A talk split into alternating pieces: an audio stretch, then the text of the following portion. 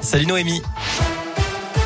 Salut Cyril, salut à tous. On jette un œil vos conditions de circulation, parfois difficiles sur les reliefs, notamment sur les routes du Pilat dans la Loire, mais aussi dans l'Ain, dans le Haut-Budget et le Val-Romais à cause de la neige. Les chaussées sont glissantes.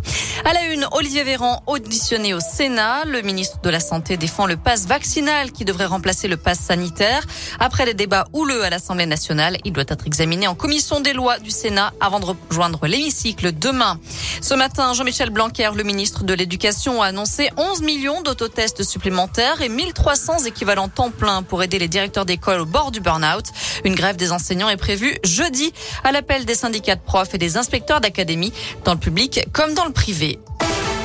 Il frappe sa femme avec le couvercle d'une cocotte minute. Un homme de 49 ans a été interpellé mercredi à Saint-Etienne. C'est dans un appartement du quartier de Tardy que les policiers sont intervenus pour violence conjugale. Une fois sur place, ils ont découvert une femme et son fils âgés de moins de 15 ans portant de nombreuses traces de coups et une télé éclatée en mille morceaux. Leur agresseur, ivre au moment des faits, a été placé en garde à vue. Il sera jugé ultérieurement. La police lance une grenade lacrymogène dans la chambre de sa fille. Une mère de famille lyonnaise porte plainte. Un accident s'est produit samedi lors de la manif anti-passe vaccinale à Lyon. Après de vives altercations entre manifestants et CRS, ces derniers ont utilisé des bombes lacrymo pour repousser les manifestants. L'un des projectiles a brisé la vitre de l'appartement et a atterri dans la chambre d'une enfant de 11 ans. Par chance, elle n'a pas été touchée et a échappé aux éclats de verre. Selon le progrès, la mère de famille souhaite changer de logement. Elle ajoute que sa fille a été traumatisée. Des perturbations aujourd'hui à Rouen. La rue Mulsan a été coupée à la circulation suite à une rupture de canalisation d'eau ce matin, ce qui a provoqué des inondations dans le secteur près de la rue de la Mure. Plusieurs locaux, notamment des caves, ont été touchés. Un bus et une voiture se sont retrouvés coincés après un léger affaissement de la chaussée.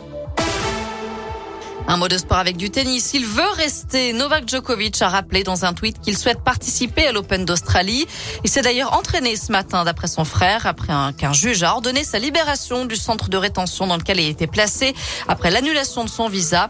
Je rappelle que le numéro un mondial souhaite participer au tournoi sans être vacciné contre le Covid. Le gouvernement a averti qu'il pouvait encore le faire expulser du pays.